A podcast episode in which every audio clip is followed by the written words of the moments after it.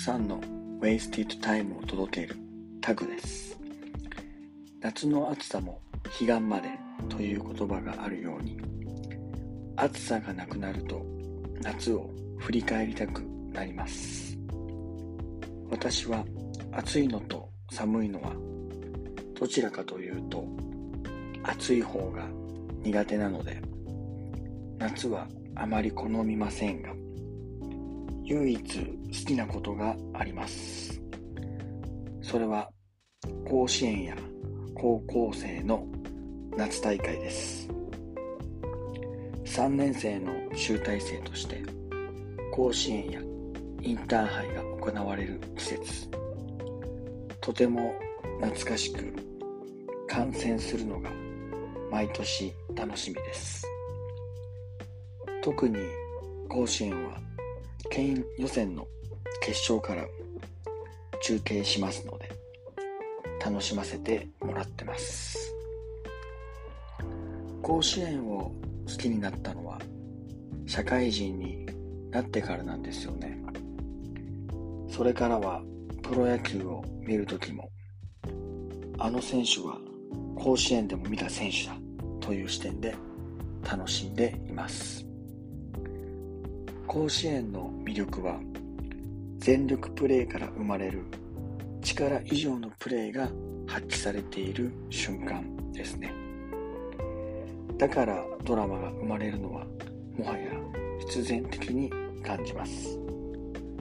そんな球児たちの熱いプレーは大人へ波及するものも多いでしょう。このポッドキャストはゆったりと時間のある時にリラックスして聞いてほしい内容となっています。なので倍速ではなく通常の速度で聞いてほしいのですが家事をしながら流し聞きすることはもちろん大歓迎です。それこそ音声コンテンツの強みですからね。とは言っても最近は倍速で聞く文化が当たり前となっていますので遅すぎて聞きにくい方は速度を上げてお楽しみください、えー、今日のお題は大人になってから熱中しているかについてです。冒頭の甲子園の話と通ずる部分があるのですが皆さんは大人になってから熱中していますか？少し考えてみてください。熱中って夢中になっている。心が高ぶっている。という意味で使われますが体感的にはもうこんな時間か。と感じた時に熱中していた。と感じます。熱中って仕事や趣味やることは何でもいいのですが現代どうしてもなあなあと過ごしやすい空間に生きているなぁと感じることはしばしばあります、まあ、SNS なども本当になあなあと見ちゃう時ありますよね。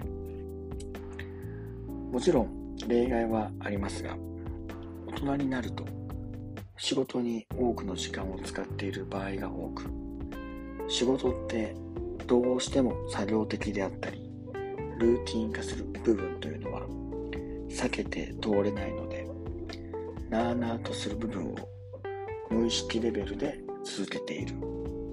そうすると熱中する時間とは距離を取ってしまう。なんてことになりがちだなと感じます。そんな時に甲子園を見ると熱中を思い出させてくれる。またあの頃に戻してくれる感じがするんですよね。整えてくれているというか。私は仕事の関係で久々の趣味を行う機会がありました。そしたら楽しいなぁと時間があっという間に過ぎていくことを実感しました。それからは定期的に取り組むようになり熱中する大切さをまた思い出しました前回の娯楽と似ているようですが私の中では違います。娯楽は定期的にやるというよりも、たまに、ほんと半年以上の時間が経った時にやるイメージですね。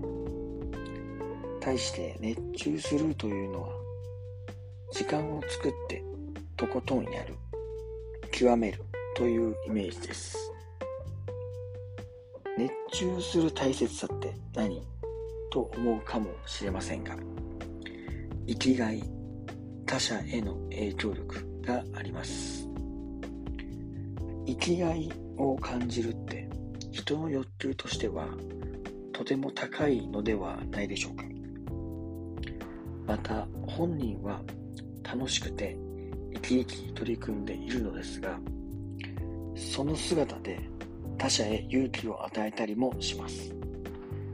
また大人が熱中する姿を見て子供にも勇気を与えることでしょう。